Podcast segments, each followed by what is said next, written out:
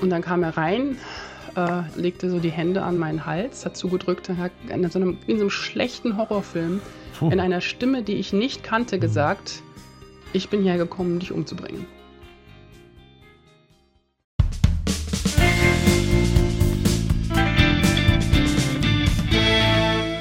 Herzlich willkommen im Nachtcafé-Podcast Das wahre Leben. Ich bin Michael Steinbrecher und ich spreche heute mit Jennifer Robinson. Bei einem Roadtrip durch die USA verliebt sie sich Hals über Kopf in einen fast zehn Jahre jüngeren Mann und nach ihrer Rückkehr setzt sie alles auf eine Karte, verlässt ihren Mann, verkauft das Haus und wagt mit 40 den Neustart in Massachusetts. Aber es entwickelt sich nicht wie geplant. Ihre große Liebe ist psychisch krank und das wird auch für sie gefährlich. Heute ist sie 45 und ich bin gespannt, wie sie auf ihr Leben der letzten Jahre schaut. Erstmal herzlich willkommen, Frau Robinson.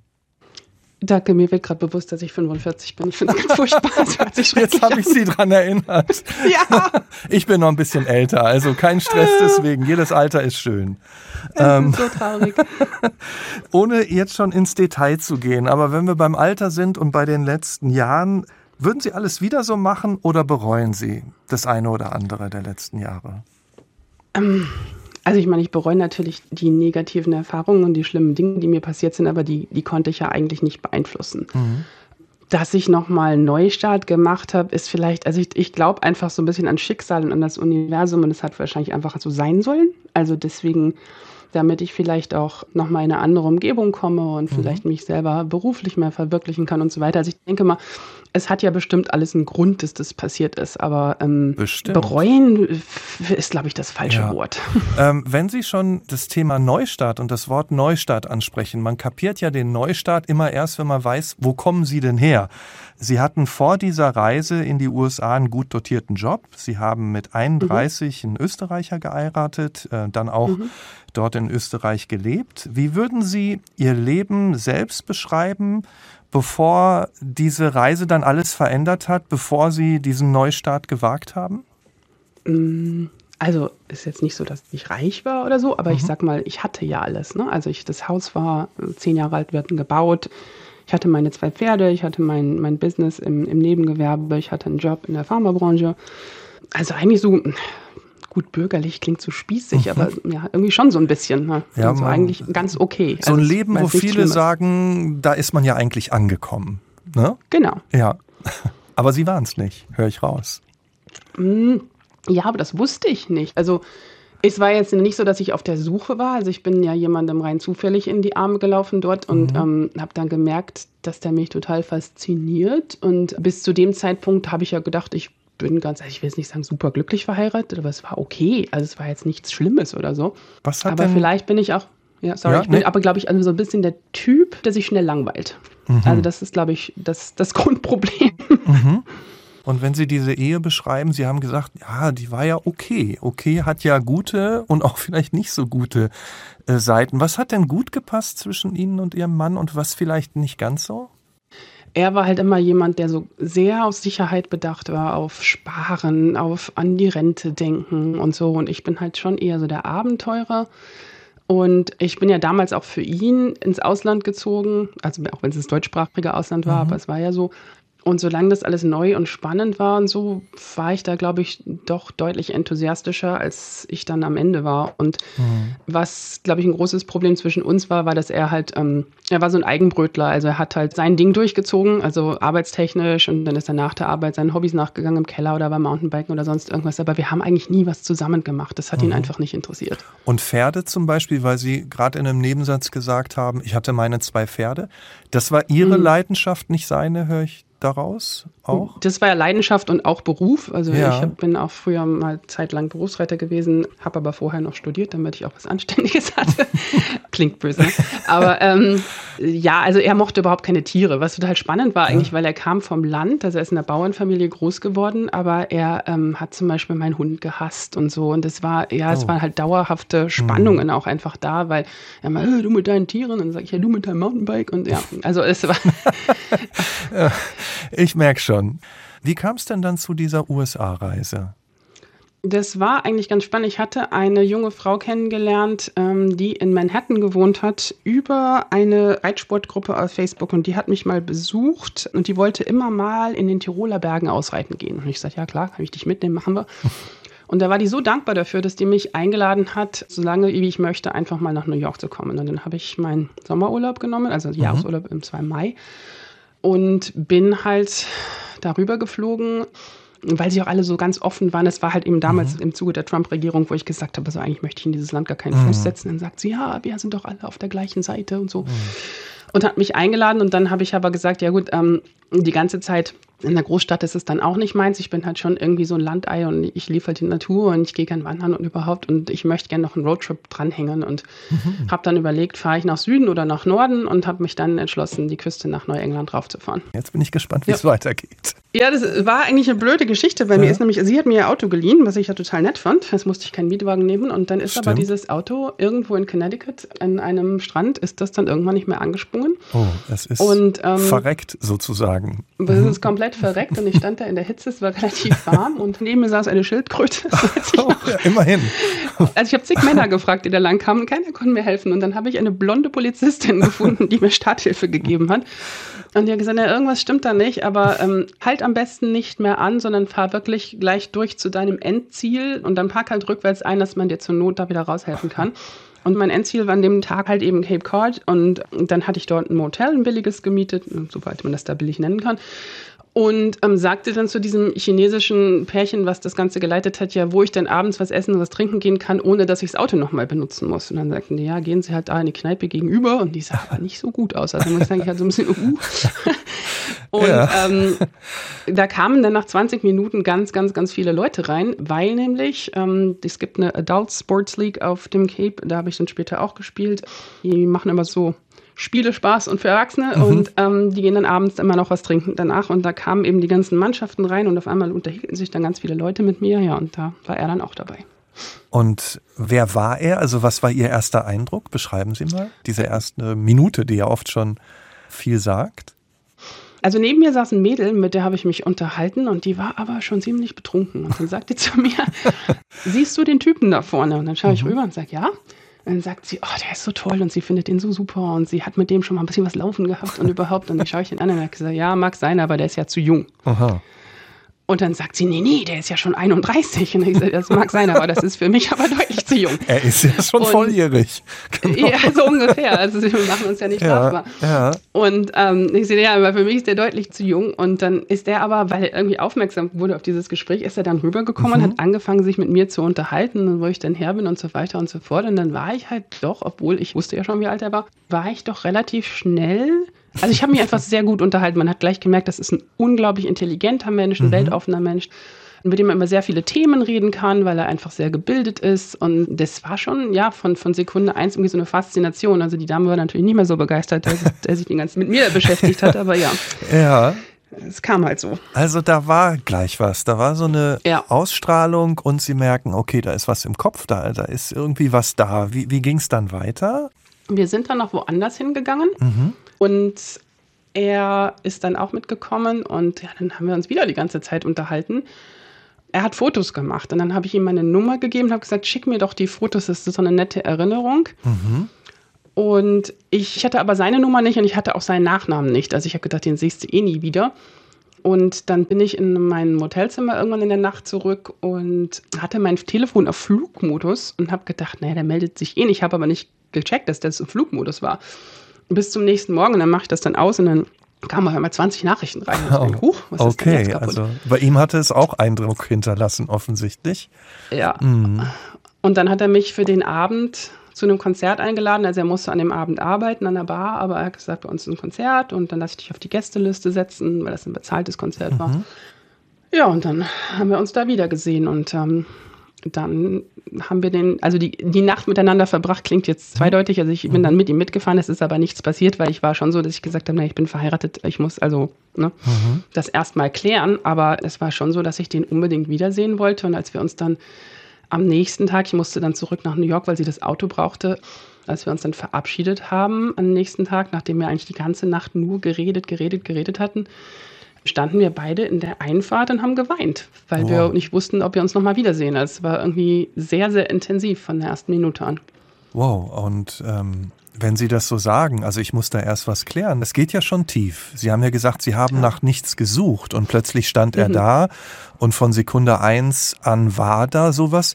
Hat er auch noch sowas wie ein schlechtes Gewissen gearbeitet? Ich bin doch verheiratet. Das, das kann es doch jetzt nicht sein. Das darf doch nicht sein. War das, Klar, ja? also mhm. ich habe ja nichts Verbotenes gemacht in ja. dem Sinne, aber natürlich die Gefühle waren ja schon da und mhm. dann, ich bin also wirklich, ich muss das auch sagen, ich bin nach Hause geflogen bin dann vom Flughafen abgeholt worden von einem Bekannten, der mich zu meinem Auto gefahren hat. Und dem habe ich das dann gleich erzählt, weil es musste ja raus. Und der dachte, wow, das ist ja irre und so. Und dann bin ich nach Hause gekommen und ich glaube, mein Mann war damals auf der Arbeit, das war ein Wochentag. Und dann kam der rein und dann saß ich am Küchentisch, habe gesagt, setz dich, wir müssen reden. Und dann habe ich, glaube ich, mein zweiter Satz war, es geht nicht mehr. Ich habe jemanden kennengelernt, weil ich eben offen dafür bin.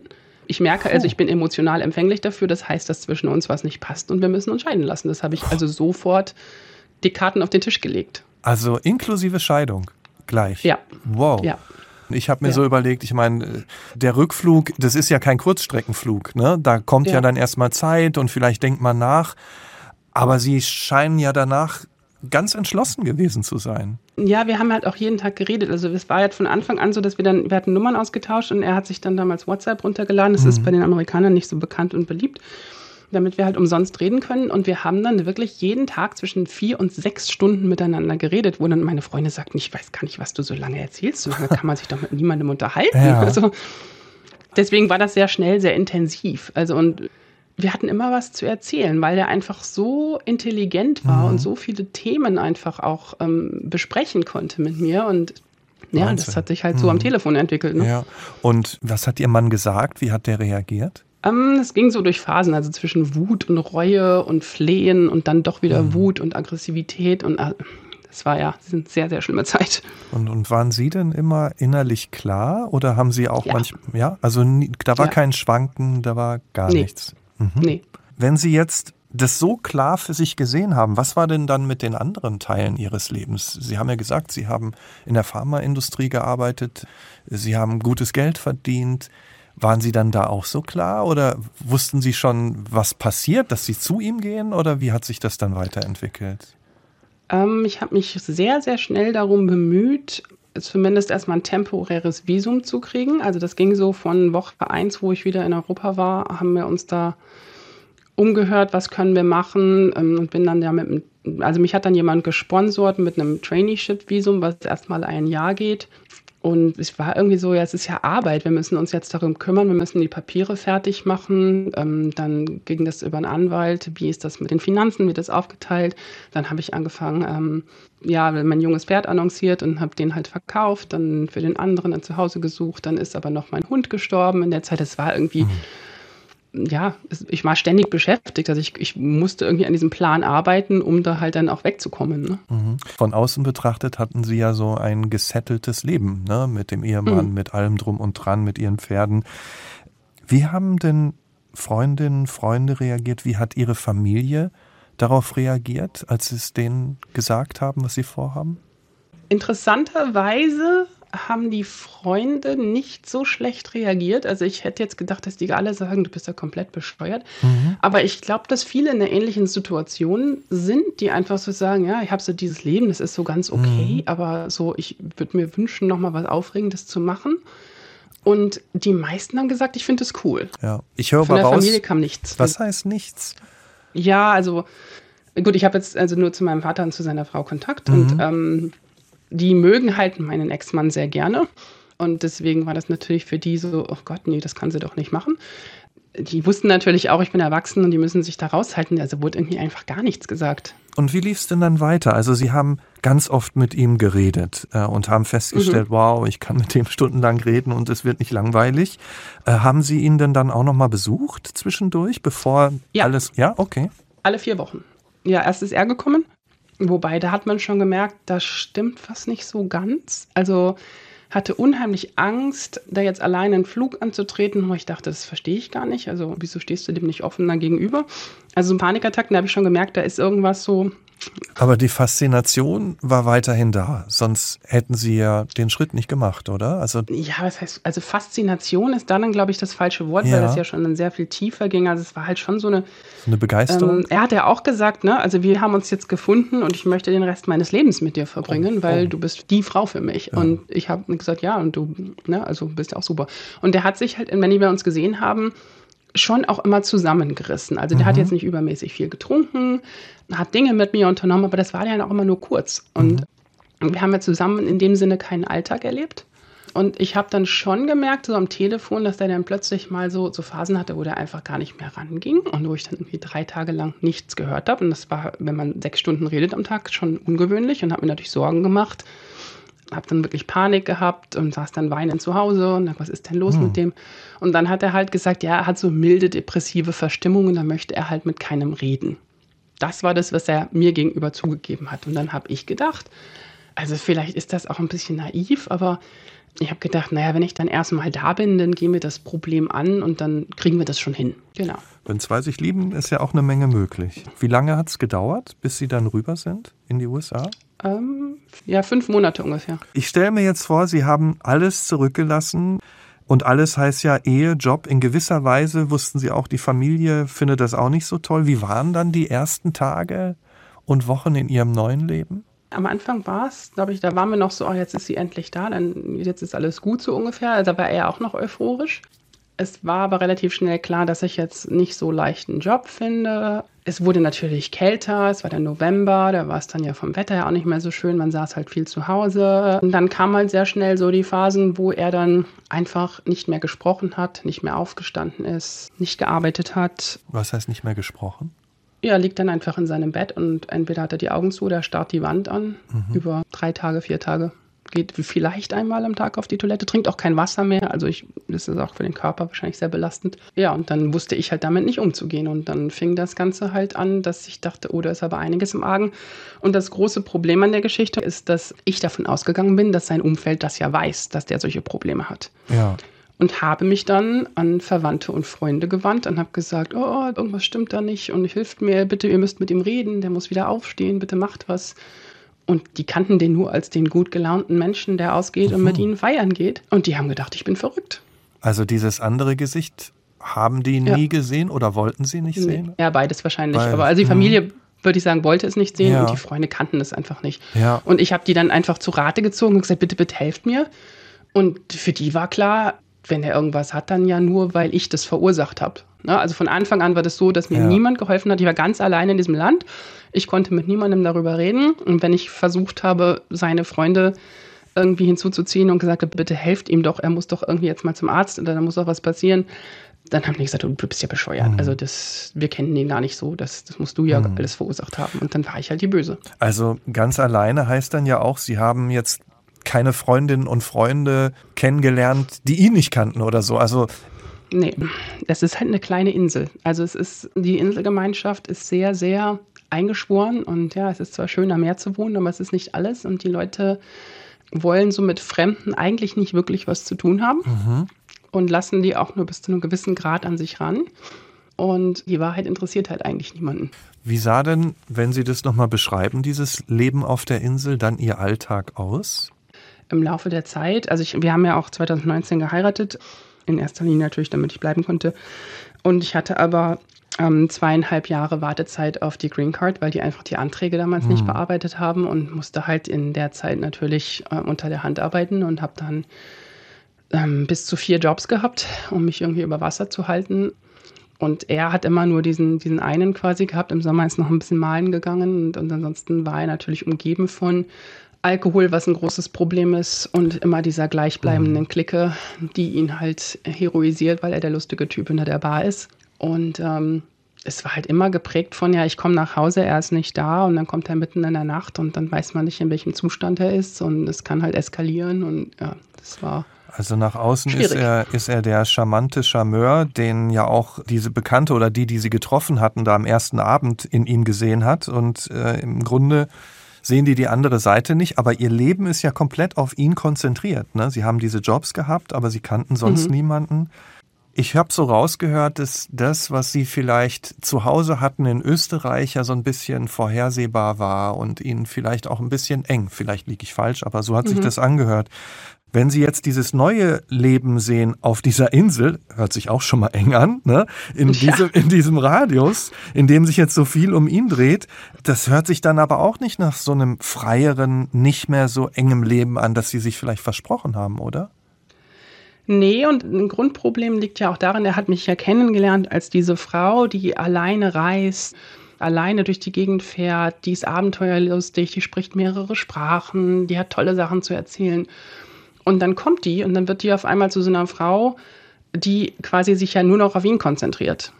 Mhm. Und das ist was, was natürlich ihn in seiner Panik, und wie gesagt, er ist bipolar und schizophren und ertrinkt, das sind natürlich mhm. drei Sachen, wenn das alles zusammenkommt, dann kommt da diese Paranoia durch. Also bei der paranoiden Schizophrenie ist das natürlich sehr viel ausgeprägter. Bei ihm ist es ja eine mildere Form, aber wo der sich dann einfach verfolgt fühlt, weil ich halt immer da bin und dann Angst hat, dass, dass ich irgendwas Schlimmes mache oder keine Ahnung. Ne? Also der fühlte sich dann ja von mir irgendwie überwacht und verfolgt und keine Ahnung was. Und ähm, der Schuss ist halt komplett nach hinten losgegangen, aber ich hatte hier keine anderen Möglichkeiten. Es ja. ist ja nicht so, dass ich jetzt sagen konnte, ja, jetzt gehe ich mal mit der und der Clique los. Das, gab es halt mhm. einfach nicht. Ja, und wenn Sie sagen, ähm, er hat da drei, vier Tage im Bett gelegen und nichts mehr gesagt und Sie konnten damit nicht umgehen, das ist ja auch verständlich. Denn wenn jemand alkoholabhängig ist, wenn er eine Schizophrenie hat, eine psychische Krankheit, Psychosen entwickelt, dann ist er ja krank. Also das ja. heißt, dann braucht es nicht irgendwie Beistand, sondern Hilfe. Ja, also von Profis. Haben Sie mit ihm darüber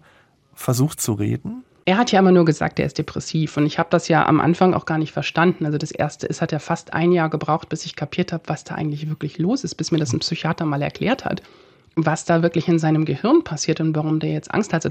Ähm, da hat er sich dann eingeschlossen über Tage. Ähm, dann kamen solche Textnachrichten wie, ähm, du arbeitest mit einem deutschen Wissenschaftler zusammen und ich bin das Versuchskaninchen und ihr wollt ja beweisen, wie dumm ich bin und solche mhm. Sachen. Also wirklich totaler Verfolgungswahn. Ja. Und dann hat mir das überhaupt mal jemand erklärt und hat gesagt, was da eigentlich in dem Gehirn passiert. Und erst dann habe ich verstanden, und dann bin ich in so einer sehr depressiven Phase mal auf ihn zugegangen und habe dann gesagt, hör mal zu, das, das und das und das äh, läuft da in deinem Gehirn ab und musst dir da jetzt wirklich mal helfen lassen. Und dann ist er wirklich auch mal in meinen Armen weinend zusammengebrochen und hat gesagt, ohne dich hätte ich überhaupt nicht rausgefunden, wie krank ich bin. Also dann war der auch einsichtig. Mhm. Das konnte aber total kippen. Also speziell nach Alkoholkonsum war der dann gar nicht mehr einsichtig und wurde dann aggressiv und ähnliche Geschichten. Also dann hatte man das Gefühl, man redet halt mit einem komplett anderen Menschen.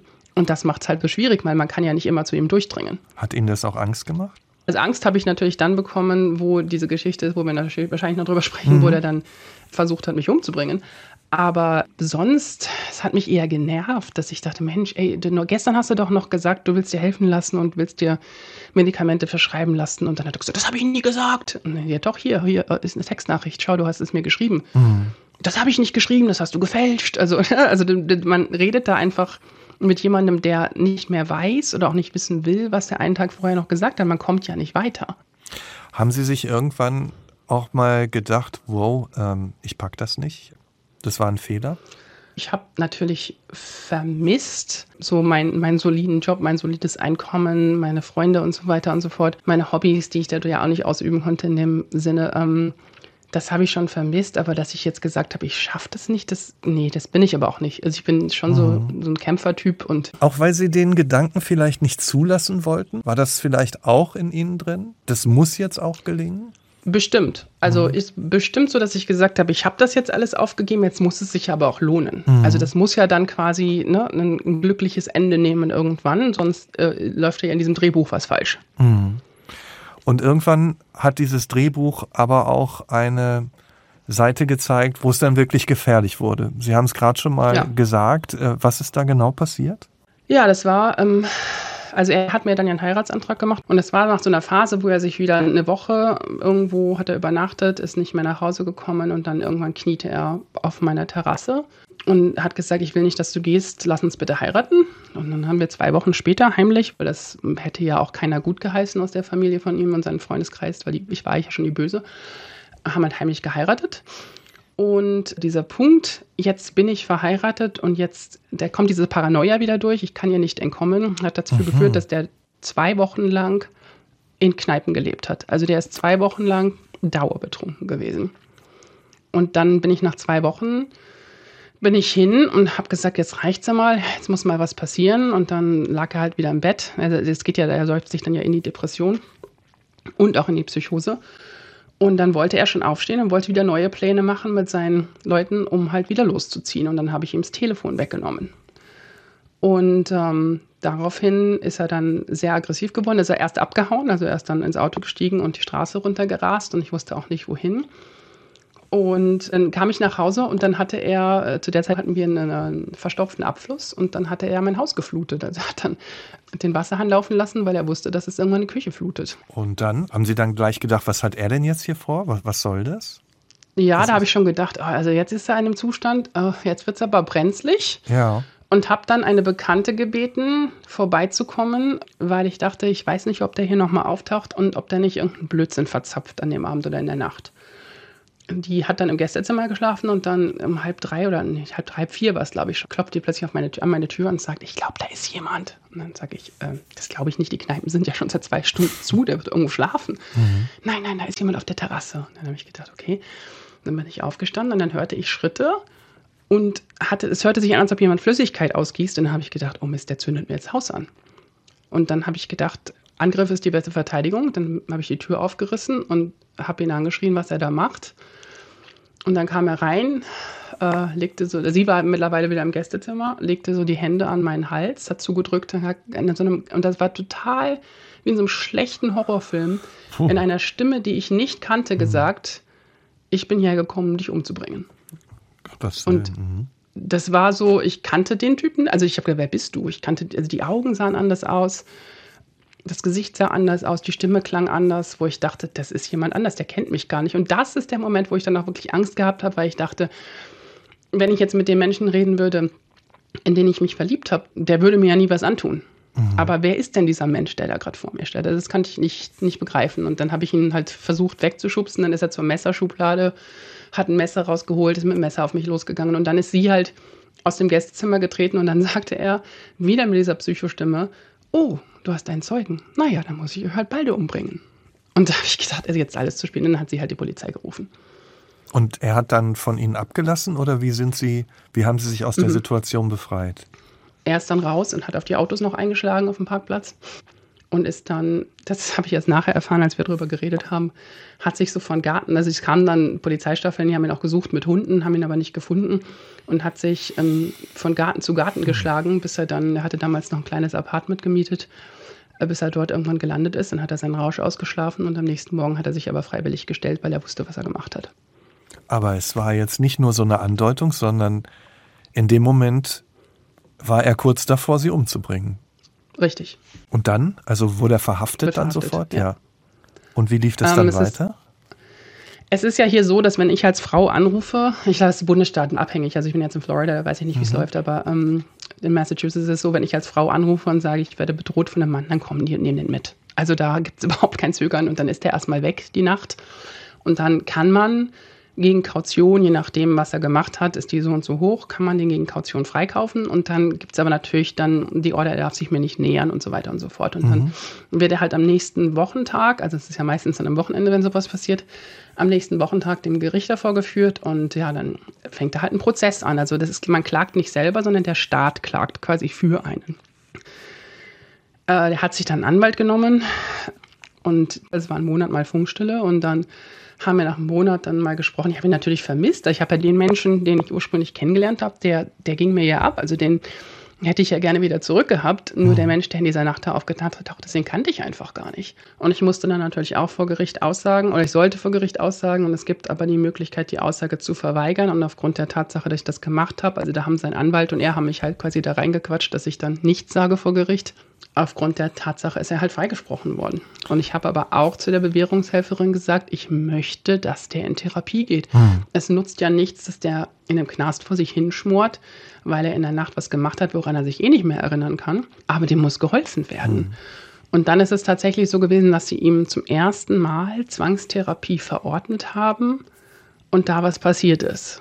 Und dann hatte der auch Medikamente mhm. für ein paar Monate, bis er sie heimlich wieder abgesetzt hat. Und wie lief das mit den Medikamenten in dieser Zeit? Super. Super. Super. Mhm. Der beste Mensch. Also das war auch das, weil von außen betrachtet kann man natürlich denken, hey, der hat sie versucht umzubringen, dann ist aber Richtig. alles vorbei. Aber Sie haben mhm. gesagt, okay, das war nicht der, den ich sehe, das war er, wenn er krank ist und wenn er nicht mehr krank ist, passiert das ja nicht mehr. Also so haben Sie das genau. versucht für sich zu trennen und deswegen sind Sie geblieben. Wie lange ging es gut? Also wie lange war es schön mit ihm? Wie lange war er wieder er? Na gut, es hat dann ja langsam wieder angefangen. Also wir haben uns dann ja langsam angenähert. Das ist passiert ähm, am Anfang Dezember und Anfang Januar haben wir dann wieder Kontakt gehabt und dann ähm, ja, war er wieder öfters da, aber es sollten dann seine Freunde ja auch nicht wissen, weil die haben ja alle, also es ist ja auch sowas, er hat ja wirklich in seiner zweiten Realität den Leuten erzählt, das wäre eine Falle, die ich ihm gestellt hätte und ich hätte das ja inszeniert und so mhm. weiter. Ich war ja bei allen die Böse, also ich bin öffentlich attackiert worden von Menschen ich war echt der absolute Sündenbock. Und obwohl die Freundin ja dabei war bei diesem Mord, also bei ja, diesem das, Mordversuch? Also das ist ja die Oberknallergeschichte ja. überhaupt. Also es war ungefähr so vier Monate, wo er auf Medikamenten war, die regelmäßig genommen hat. Wir waren total glücklich miteinander. Mhm. Wir haben, Pandemie fing an. Wir haben in der Küche Blues getanzt. Also es war total romantisch. es war wirklich total nett. Und dann hat er heimlich die Medikamente abgesetzt, weil das machen, ich meine, ich bin inzwischen in so, in so Selbsthilfegruppen und das machen die alle jetzt gerne mal, weil sie denken, ja, sind ja jetzt geheilt hat dann im Zuge dieses Absetzens mit dieser Dame, und er, hat, er ist wirklich extrem gut darin, Menschen zu manipulieren mhm. und seine Wahrheit anderweitig zu verkaufen, und hat selbst diese Frau davon überzeugt, dass ich das inszeniert habe und dass das alles meine Schuld ist und hatte mit dieser Frau eine Affäre hinter meinem Rücken. Also ein Doppelleben auch noch. Mhm. Mhm. Und damals waren wir bei der Paartherapie und als das dann rausgekommen ist, war der Paartherapeut sprachlos und hat gesagt, in 30 Jahren meiner Karriere ist mir sowas noch nie passiert, dass mich jemand so angelogen hat und ich habe es nicht gemerkt. Also er hat wirklich gesagt, der Mann verdient den Oscar für die schauspielerische Leistung. Also er war krank, er war in dieser Zeit dann aber auch sowas wie ein charismatischer Manipulator. Ne? Genau.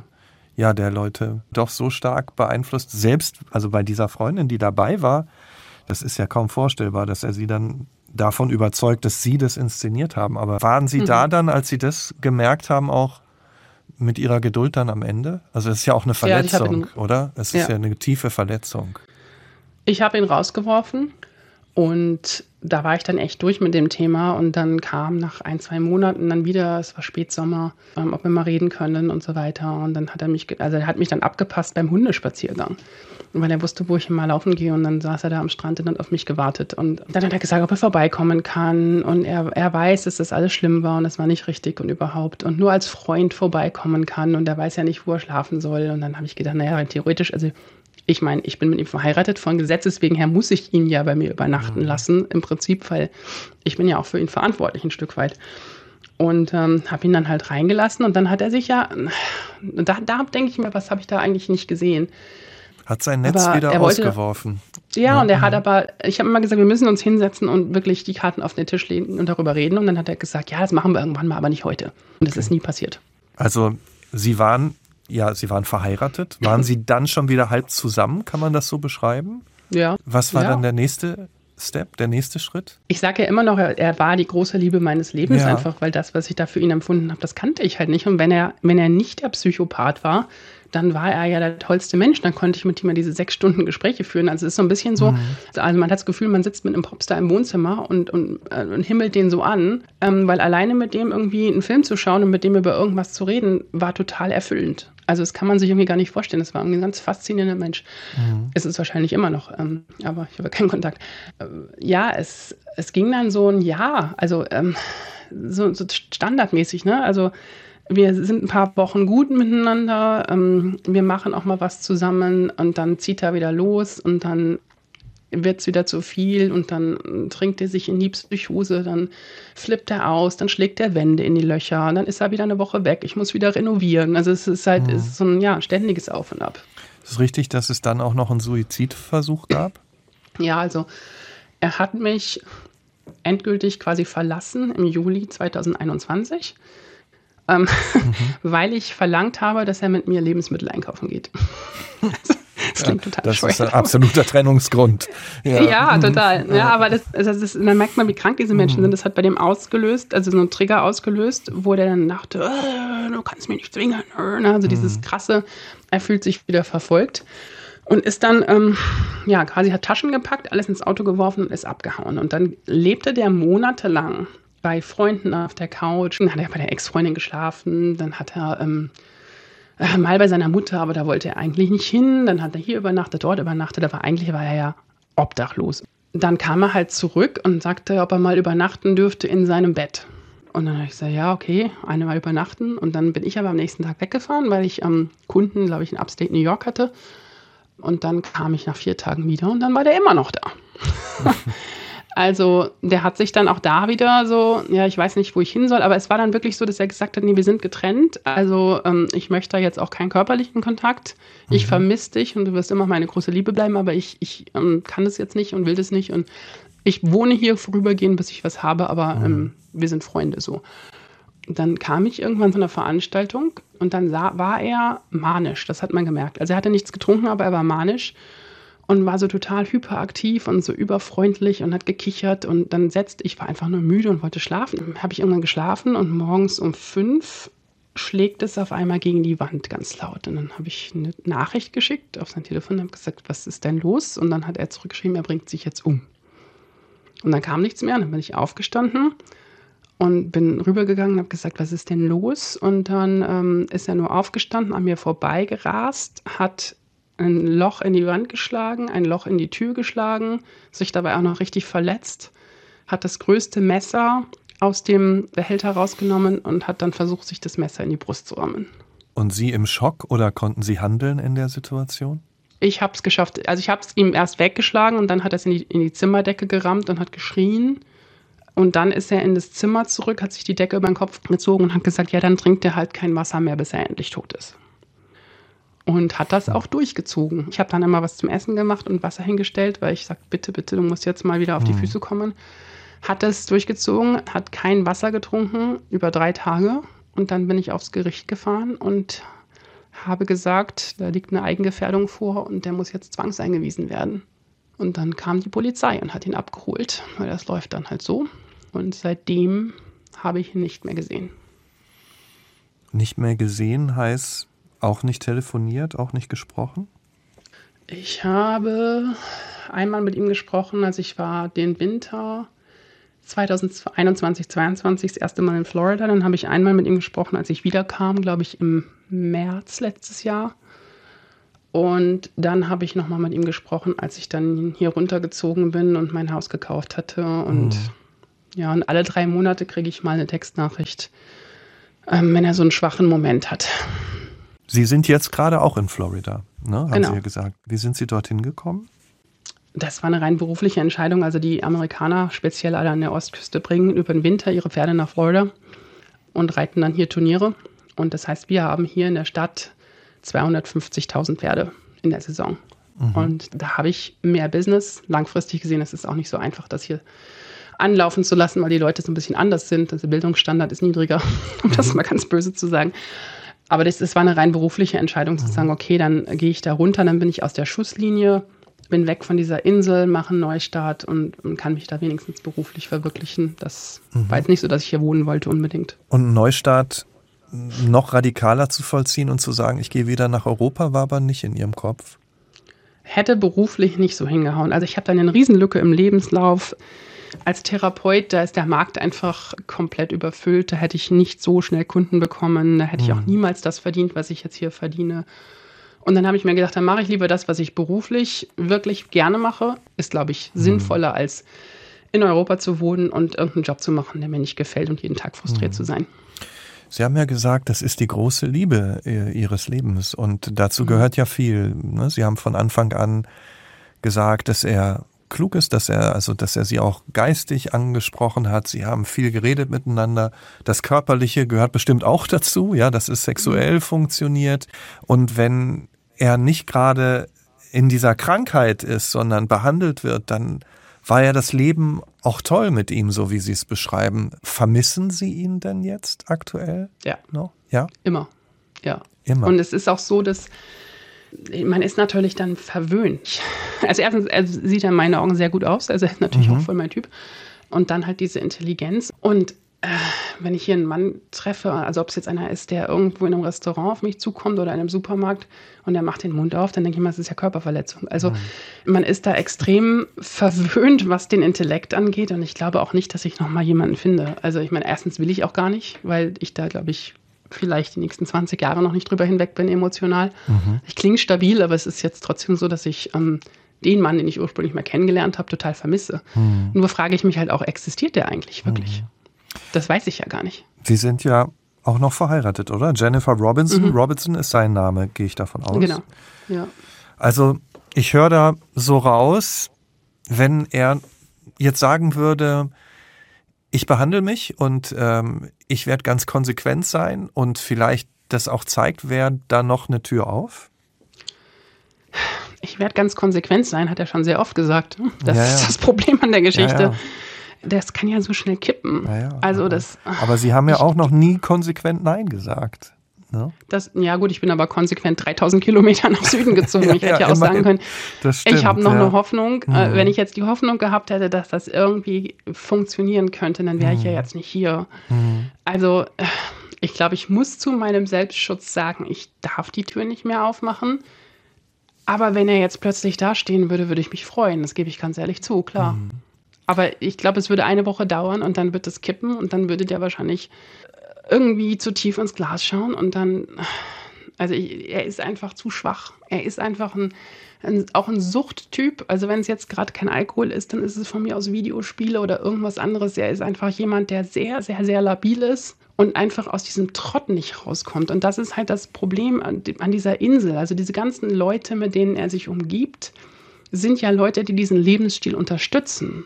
Und ob das jetzt die Familie, also ich, ich habe mich an seine Mutter gewandt, habe gesagt, bitte, bitte, der ist aggressiv und dies und das und jenes, bitte hilf mir. Was fährt seine Mutter hin, macht die Tür auf und bringt ihm einen Schnaps? Ich meine, Entschuldigung, aber das ist ja irre. Das ist also, die große Hilfe in der Situation. Ja, ja mhm. also da sind so Sachen, wo ich dann dachte, also, ihr, ihr, habt doch alle den Schuss nicht gehört. Mhm. Entschuldigung, ihr müsst dem noch helfen. Mhm. Und schlussendlich war ich halt immer nur der Sündenbock. Und das ist auch der Grund, warum ich gesagt habe, ich möchte das mal erzählen, weil ähm, die Tatsache, dass Leute sagen, sie ist ja schuld, dass er versucht hat, sie umzubringen, wo ich dann denke, sag mal, hörst du dich reden? Es muss euch doch klar sein, dass der ein Problem hat.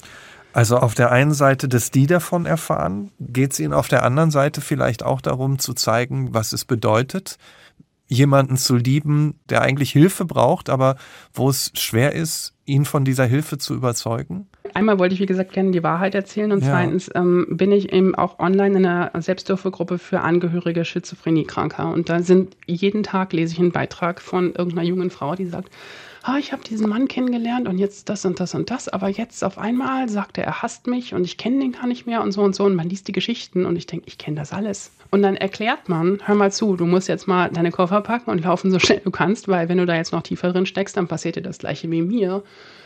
Die wollen das natürlich nicht hören, weil die sind in der gleichen Situation. Die sind ja wahnsinnig charmant, charismatisch, mhm. ne? die sind super interessant, diese Menschen, die sind meistens auch sehr intelligent und die üben halt eine Faszination aus und man denkt halt, ja, der, der Mensch, den man da ursprünglich mal kennengelernt hat, der kommt ja noch mal wieder. Und das ist aber meistens nicht so. Und also ich denke mal, wenn ich das, wenn ich das jetzt erzähle und nur eine einzige Frau sagt, hm. uff, nee, also da bin ich jetzt gewarnt, davon lasse ich die Finger, dann ist schon was gewonnen. Es gibt einen Weg daraus. Also ich habe auch schon mit Menschen gesprochen, die eine Psychose hatten, die psychisch erkrankt waren und äh, die aus der, aus der heutigen Perspektive auf ihre Krankheit zurückgeschaut haben. Aber mhm. das geht nur mit professioneller Hilfe. Es geht, aber es ist ein langer Weg und es ist ein schwerer Weg.